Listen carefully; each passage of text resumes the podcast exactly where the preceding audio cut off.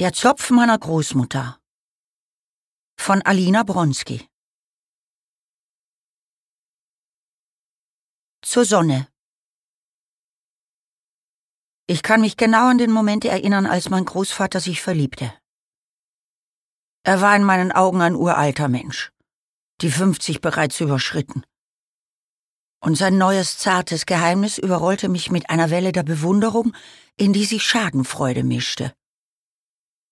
Bis dahin hatte ich mich für das einzige Problem meiner Großeltern gehalten. Ich ahnte, dass die Großmutter nichts davon mitkriegen sollte. Sie hatte schon bei geringeren Anlässen gedroht, den Großvater umzubringen, zum Beispiel wenn er beim Abendessen das Brot zerkrümelte. Ich war fast sechs Jahre alt und kannte mich mit der Liebe aus. Schon im russischen Kindergarten war ich in drei Erzieherinnen nacheinander verliebt gewesen, zwischendurch sogar in mehrere gleichzeitig.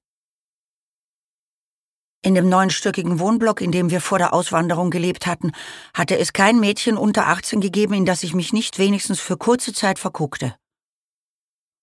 Als der Großmutter die langen Blicke auffielen, mit denen ich das Wippen der Röcke und Pferdeschwänze auf der Straße verfolgte, hielt sie mir die Hand vor die Augen. Klotz dir nicht die Klubscher aus dem Kopf, du wirst nie eine abkriegen. Aus stummem Protest gegen diese Prophezeiung verliebte ich mich anschließend in eine Frau, die ich noch nie gesehen hatte. Mir gefiel bloß ihr Name auf einem Plakat. Rosa Silberstein. Zu Hause hatte ich die fünf Silben ihres Namens immer wieder vor mich hingesungen, bis die Großmutter genauer hingehört und mir befohlen hatte, sofort mit dem Unsinn aufzuhören, die Zeiten seien schon düster genug.